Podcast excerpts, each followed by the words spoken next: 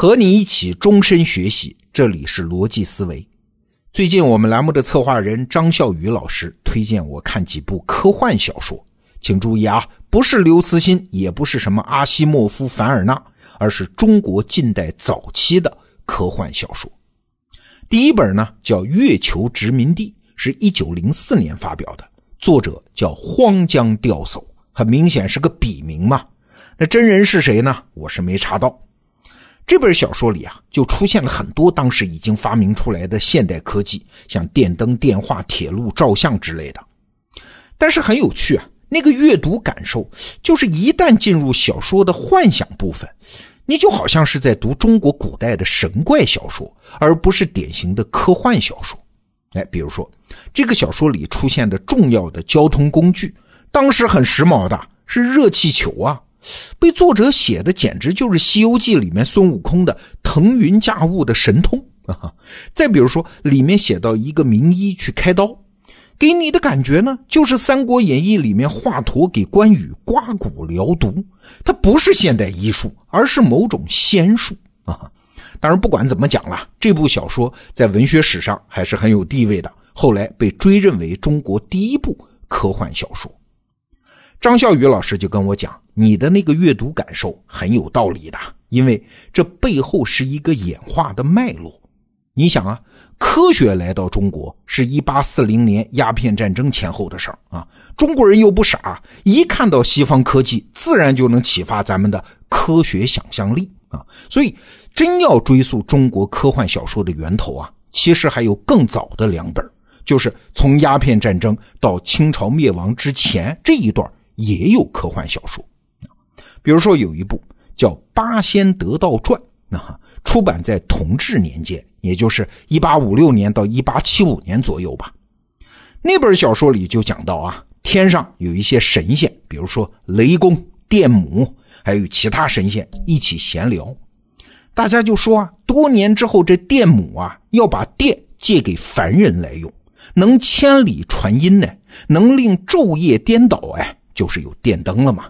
而且呢，神仙们对这事儿看得挺开的啊，因为他们认为电又不是你电母的私有财产，它只不过是有管理之责、支配之权而已啊。要知道，同治年间那时候电报发明没多少年啊，爱迪生改良电灯泡还是稍后的一八八零年的事儿。哎，你看咱们中国人的想象力多现代。还有一部小说就更早了啊，也更有意思，是一八四七年左右。余万春写的《荡寇志》啊，这部书写成的时候啊，鸦片战争结束还没有几年。《荡寇志》呢，其实是《水浒传》的一部同人作品，讲的是朝廷怎么干掉梁山一百单八将的故事啊，跟《水浒传》的意思正好相反。那有趣的是啊，里面战争的打法是很现代的，比如说，故事里面有一个人是梁山请来了一个军师。他是祖籍澳门，是一个西方的留学生，叫白瓦尔罕啊，被宋江尊称为白军师，这就抢了吴用的饭碗了啊！他为梁山啊制造了一堆奇门武器，其中有一样叫门奔雷车，看描述呢，就相当于后来第一次世界大战时候的那个装甲战车坦克啊，上面还装了叫落霞连珠铳。那个描述啊，又像机关枪，又像火箭炮啊！还有一种叫沉罗舟，是能在水下航行，相当于后来的潜水艇啊。这白军师是梁山这一头的，很厉害。那是怎么被打败的呢？哎，另外一边来了一位精通机关之术的中国才女，叫刘慧娘啊。这刘慧娘啊，善造叫飞天神雷，看那个描述啊，相当于迫击炮加上散弹炮。你看，咱们中国人的想象力不差吧？后来很多年出现的那些武器，咱们中国人很早就想象出来了，是不是很科幻？这就是中国最早的科幻小说。那它和西方的科幻小说有什么区别呢？我们简单对比一下啊。公认的西方科幻小说之父是法国的凡尔纳，他的作品《海底两万里》也同样幻想了潜水艇。哎，你看出区别没有？区别在于。力量的来源不同，在凡尔纳的科幻小说里啊，力量是来源于人的知识。哎，凭着知识，一个人可以造出潜水艇，自由航行海底，和他眼中的不正义的世界开战。而在中国人的科幻小说里，真正的力量是来源于人自身之外的东西啊，什么神仙呐、世外高人呐。作者能指望的是普通人能够得到这些力量的恩赐，然后对抗邪恶和不公。比如在《月球殖民地》这部小说里，热气球是一种神力产生的结果，它跟民间传说喜鹊为牛郎织女搭起来的鹊桥，好像本质也没啥差别。在《八仙得道传》里面。电是啥？是神仙世界本来就有的力量哎！电灯、电报这些发明，本质上是神仙授权给人使用的结果哎，它跟人类的知识进步没有啥关系。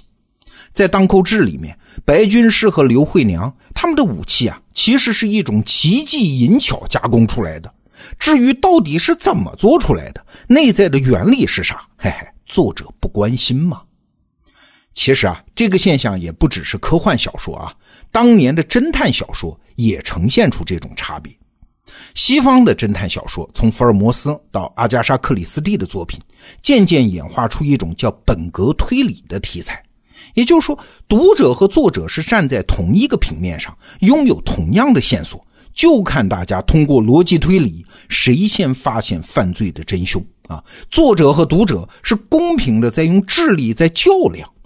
而中国那个时代的侦探小说啊，像什么包公案、彭公案、施公案等等，虽然也有智力推理的成分，但是往往一到紧要关头，就得靠点什么江湖大侠呀、神魔妖怪啊来推进情节了。你看，力量的来源不是人本身，哎，这就是观念底层的差别了。当然，那个时代中国人的科学思维和逻辑思维水平，我们不能去苛责啊。但是这也说明一个问题啊，我们经常误以为世界是由力量构成的，所以拥有力量是根本。但实际上呢，对力量来源的认知决定了我们能否抵达想要的那个世界啊。力量的来源比力量本身要重要。您还别觉得这已经是老生常谈啊，我们观察世界上的力量，经常会犯这样的错误，比如说商业。人人都想致富吧，嘿嘿，但是不见得人人都理解商业的力量的来源。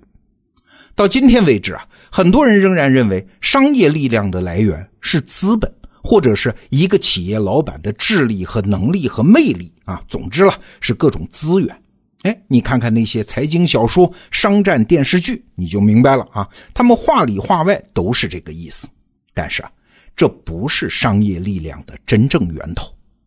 那真正的源头是啥呢？是协作！一个企业的成功不是因为他自己多厉害，而是有多少人、有多少机构是他的同盟军呢？有多少人期待他的成功？比如说苹果公司，遍布全世界喜欢苹果产品的用户和他非常强大的供应商的体系，才是他的力量基础。再比如说吧，我们的得到 APP，我在公司内就经常讲啊。这个产品的成功的标志，不是销售额多大，公司的估值有多高，而是这个时代最优质的知识服务者是不是我们这家公司的同盟？这个时代最上进的人是不是这个产品的用户？这才是我们力量的根本。哎，上面这两个对商业不同的理解，决定了我们对于商人、对于企业家、对于创业者的评价和看法根本不同。如果我们认为商业的力量就是来自于某种资源，那么越成功的公司就越是在打败其他人，就越是在巧取豪夺资源啊！就像有人说的，马云挣钱那是挣了所有剁手党的钱。哎，只要中国大多数人还在这么看商业，那这个国家就不会建立起真正的商业文明。但是如果换一个角度呢？你理解商业的力量是来自于有效的组织协作。那马云为啥有钱？他的财富源头就是他自己说的“让天下没有难做的生意”嘛，是阿里巴巴编织的一个庞大的社会协作网络。那它和社会的关系就是良性互动的了，我们就会对商人有一份敬重，对他们的财富有一份理解，商业文明的建设也才可能真正起步。好，今天的最后，我们还是回到刚开头科幻小说那个话题。哎告诉你一个分辨好科幻和坏科幻的标准。如果这部作品主要是在幻想一种强大的力量，那不管想象有多新奇啊，它都不是最好的科幻小说。如果它是在一个新的力量的基础上，作者有能力去想象人性啊、制度啊、文明啊，在这个力量上的演化和博弈，哎，那没准就是值得一看的科幻小说了。好，这个话题我们就聊到这儿，明天见。